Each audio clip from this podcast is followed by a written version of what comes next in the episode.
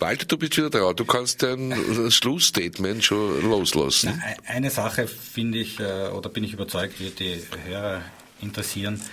Ein Journalist ist ja grundsätzlich nach einschlägigen Bestimmungen, da gibt es das Mediengesetz, das Pressegesetz, verpflichtet, der Gegenseite die Möglichkeit einer Stellungnahme einzuräumen.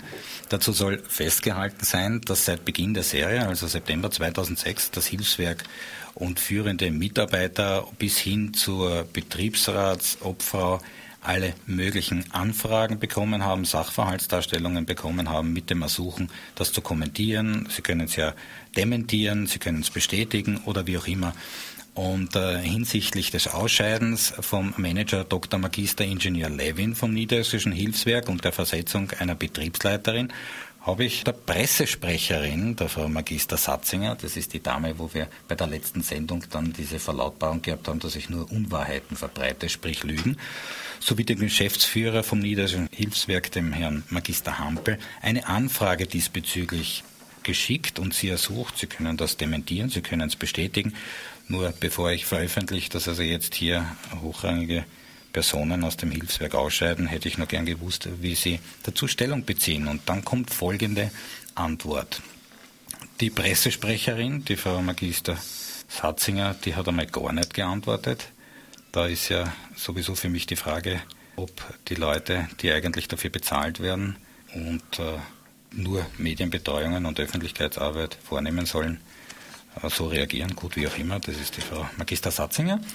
Aber der Herr Geschäftsführer, der Herr Magister Hampel, teilt mir in der E-Mail vom 14. Äh, März zu diesem Ausscheiden der Dienstnehmer wie folgt mit.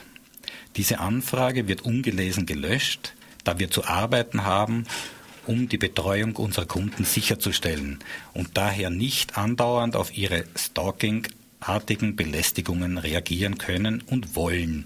Wenden Sie sich an unseren Anwalt, aber lassen Sie meine Mitarbeiterinnen in Ruhe. Gunter Hampel, Landesgeschäftsführer Niederösterreichisches Hilfswerk.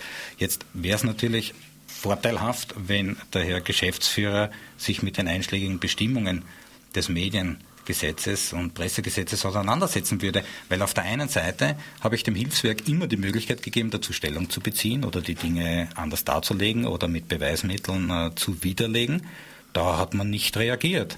Aber acht Klagen gegen mich einzubringen, sieben Verfahren schon zu verlieren, jetzt dieses bedeutende Eingeständnis der rechtswidrigen, sittenwidrigen Auslastungsquoten bei der Dienstnehmerin, und dann schreibt mir jemand, dem ich hunderte, dem ich seiner Landesorganisation hunderte Missstände und Gesetzesbrüche nachgewiesen habe, da wir zu arbeiten haben, um die Betreuung unserer Kunden sicherzustellen und daher nicht andauernd auf ihre stalkingartigen Belästigungen reagieren können und wollen. Das ist schon bemerkenswert für einen Geschäftsführer. Also wenn man einer Position nicht gewachsen ist, dann sollte man vielleicht das Metier wechseln. Mit einer seriösen Arbeit mit Medien hat das überhaupt nichts mehr zu tun. Ich führe halt diese sehr emotionelle, diese sehr emotionelle Antwort vom Herrn Magister Hampel darauf zurück, dass er bei einem TV-Beitrag die Feststellung gemacht hat, dass er von mir fotografiert wurde. Herrschaften, wir sprechen ja hier nicht von Erbsenklauen, wir sprechen hier von wahrscheinlich einem dem im Umfang größten Pflegeskandal, den dieses Land seit langer Zeit erlebt hat. Und dann so eine Reaktion. Also zu Gast im Studio ist heute der Aufdeckungsjournalist Walter Egon Glöckl über das niederösterreichische Hilfswerk. Walter, wir kommen jetzt wirklich zum Ende unserer Sendung. Wir haben schon 20 Minuten überzogen.